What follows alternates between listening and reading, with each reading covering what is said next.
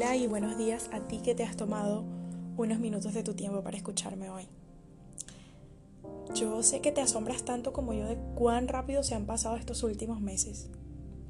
Meses en los que la situación pandémica no es desconocida para nadie y de una u otra manera todos hemos encontrado un modo para dar valor a nuestro aislamiento o encierro. Muchas empezamos este 2020 con metas claras y hasta diseñamos planes casi que infalibles para alcanzarlas. Algunas de esas metas quedaron a mitad del camino y otras pocas fueron conseguidas. Sin embargo, hay metas que no son el fin, sino el proceso. Como una que yo particularmente me propuse durante este año sin precedentes. Esa meta, mi meta, fue estabilizar el orden de prioridades en mi vida. Yo decidí que ante todo pondría a Dios en el primer lugar y además me preocuparía única y exclusivamente lo que él pudiera pensar de mí. Y yo pensaba que con el aislamiento y la falta de contacto social, dedicar mis esfuerzos a lograr mi meta sería mucho más fácil. Pero contrario a todos mis pronósticos, yo pasé por alto mi naturaleza tan humana. Y me pasó que gasté mucho, pero mucho tiempo en mis redes sociales alimentando mi necesidad de socializar, de algún modo. Y empecé a caer en esa trampa de creer mucho o sino todo lo que veía. Y no hablo mal de las redes sociales, no me malinterpretes. Es más, yo las considero una de las herramientas más innovadoras y revolucionarias de todos los tiempos. Yo hablo de ellas aquí para contarte esta parte de mi historia. Y es que estarás de acuerdo conmigo en que las redes se han convertido en el tipo de ventana en que se muestran situaciones idílicas y personas perfectas con vidas fantásticas. Todo esto lo deducimos con tan solo un mínimo de información, que aparece en algo tan simple como un post. Esta semana en el grupo de mujeres de mi iglesia tratábamos el capítulo 12 del libro de Juan. En este capítulo vemos que María, una de las hermanas de Lázaro, unge a Jesús eh, con un perfume de nardo puro. Jesús hace una entrada triunfal a Jerusalén y poco después predice su muerte. Pero la parte que a mí más me llamó la atención de este capítulo se titula Los judíos siguen en su incredulidad. Y dicen los versículos 42 y 43. Sin embargo, muchos de ellos, incluso entre los jefes, creyeron en él, pero no lo confesaban porque temían que los fariseos los expulsaran de la sinagoga. Preferían recibir honores de los hombres más que de parte de Dios. Y yo estoy segura de no ser la única confrontada con estas palabras.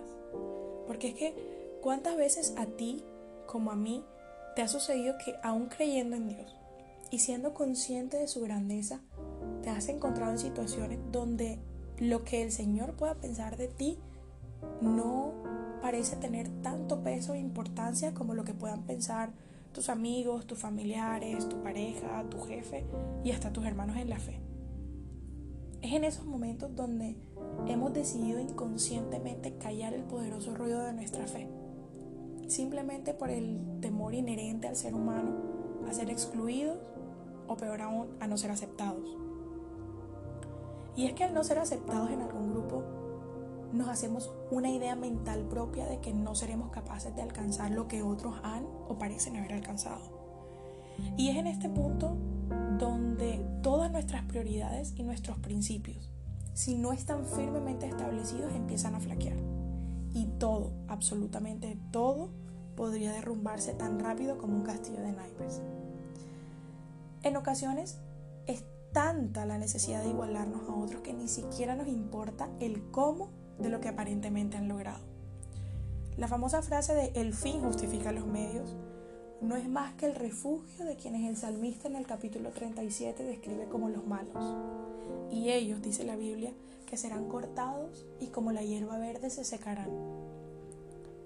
Dar más importancia a lo que otros piensan y actuar para agradarles yendo en contra de lo que Dios espera de nosotros es tan malo como negarlo. Y todas en algún momento hemos despreciado a Pedro por haber negado a Jesús tres veces. Pero tú seguramente dices, yo no niego que creo en Dios, ni que soy cristiana. Sin embargo, tu actuar podría hablar más de ti que lo que pueda salir de tus labios.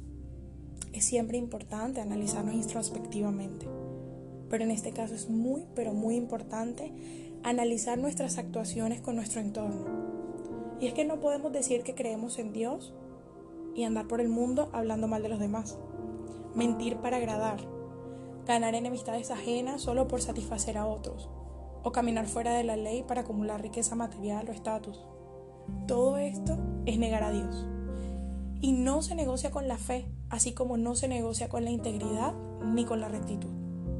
El Salmo 37, versículo 16 dice que mejor es lo poco del justo que las riquezas de muchos pecadores. Porque los brazos de los impíos serán quebrados, mas el que sostiene a los justos es Jehová. Así que mantente en la justicia del Señor y no doblegues ante lo que ves en el mundo por más espectacular que esto parezca. Lo que hoy crees real es tan efímero como pensar que podrás agradar a todos por siempre. Sin embargo, hay alguien a quien sí vale la pena deleitar, a quien sí paga poner en primer lugar de prioridades, quien promete fielmente darnos su amparo, cuidar de nuestra descendencia, guiar nuestro camino y guardarnos del mal. No seamos como quienes creyeron pero por temor no le confesaron. Confiesa hoy que Dios es el Salvador, tu Salvador que vino al mundo a darte luz para que ya no vivas en tinieblas. Yo soy Lizeth Vanegas y te agradezco por haberme escuchado. Te bendigo y hasta pronto.